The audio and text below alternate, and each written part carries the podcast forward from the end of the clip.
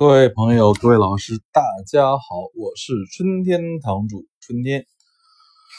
今天我想给大家分享一个坏专家的故事。嗯，然后这个故事的所有细节，你们都可以理解为是我虚构的，所有细节都是虚构。但是我讲这个故事啊，你们可以自断真假啊。我如果讲的对，你就当听的；讲的不对，你也可以不听，好吧？这个专家来自于华域之门，啊，叫做刘岩，啊，岩石的岩。他基本上是北京公司工作，啊，一直从事的是书画鉴定的这个这个主项。而这个故事就叫做松阳汉柏图的真假鉴定，啊，松阳汉柏图的真假鉴定。呃，我们先简单介绍一下这幅松阳汉柏图啊，它的真迹是注入于《石渠宝笈》的。《石渠宝笈》本身呢，就是说是清宫旧藏书画的图录嘛，是吧？他的作，他的画家本身就是乾隆皇帝的御笔啊，就他自己皇乾隆自己画的。今天这个故事就围绕这个松阳汉柏图的真假鉴定来展开。二零叉叉年吧。这个就具体年份不说了。郑州的朱某和他弟弟因为家庭的变故啊，需要了一笔钱，于是带着祖传下来的松阳汉柏图到了华域之门的海选现场。实话实说，历史上的松阳汉柏图有有一些吧，不能说大量，有一些民国仿品啊，这是客观的现实。所以他们自己本身是拿不准自己这幅是真的还是民国仿。的松阳汉柏图，但认为肯定是老画，毕竟家传了有差不多有七十年了，所以他认为能到民国能值起码几万块钱。而如果你参加过华裔之门的海选，你知道基本上场面都是人山人海，很多人提着什么蒙娜丽莎的那个画呀、梵高的什么向日葵啊去鉴定，所以这个朱家兄弟就排了两个小时，排到了这个刘岩这位老师，让他来来鉴定。呃，这时候呢，刘岩看到这幅画之后呢，因为旁边的人也非常多呀，他所以当时没有给出这个鉴定的结论，只说这幅画是老画，然后约的这个朱家兄弟晚上八点左右去他的宾馆再仔细看看这幅画。啊，在在到故事到这里，我认为刘岩确实应该还没有确认这幅松阳汉柏图是真迹，但是我也认为他肯定已经有了。七八分把握，认为这是真的，因为其实这幅画确实很开门。我自己都不懂书画的，我一看，我觉得是很开门的 真迹，因为那些印都非常的很真啊，很真，很真。嗯，到了晚上八点多，刘岩在这个宾馆又仔细看了一遍这幅画，然后就给这些朱家兄弟说说说这幅是民国仿的松阳汉柏图，能值两三万。然后问他们说，他们想卖的话，他可以帮他们销售，大概两三周时间就把它卖掉。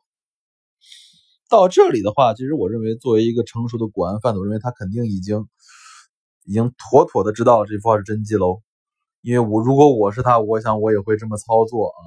其实我确实曾经想这么操，但是我最后没有敢，因为我讲讲过那个道光茶叶墨玉茶木茶叶末。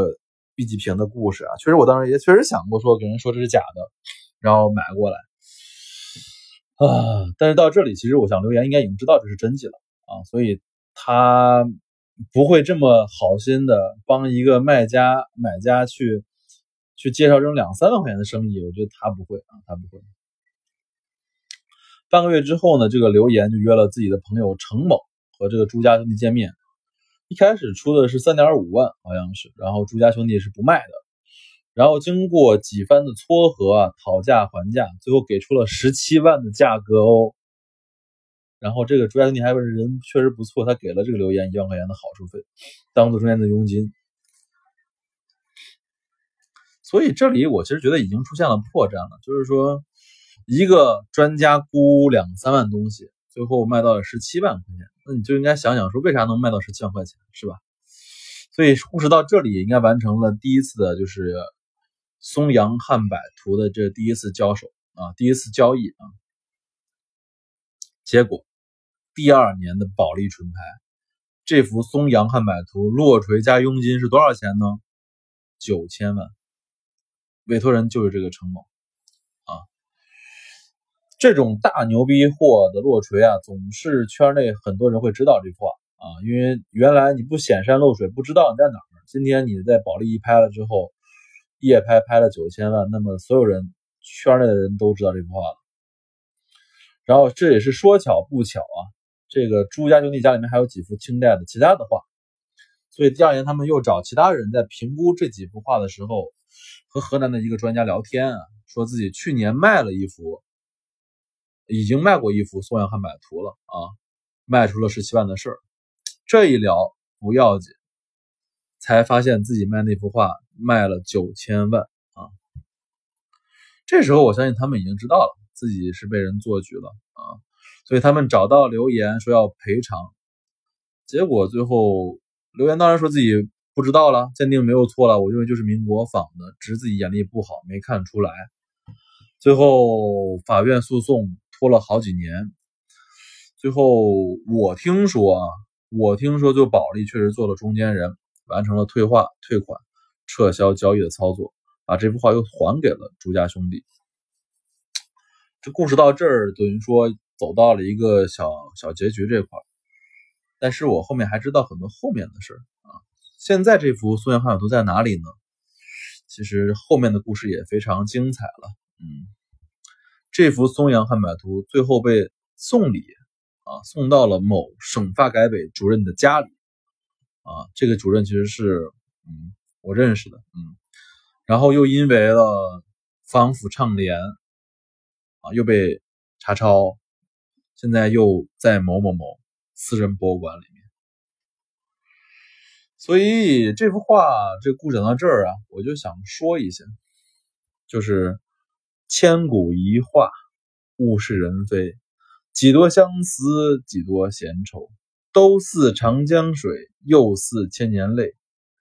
这幅画看尽了人间的悲欢离合，也看尽了人间的快乐。和和平和丑恶，好吧，故事讲完了，故事当真的听行，当假听也行哦。物见开文不解释，春天堂藏词。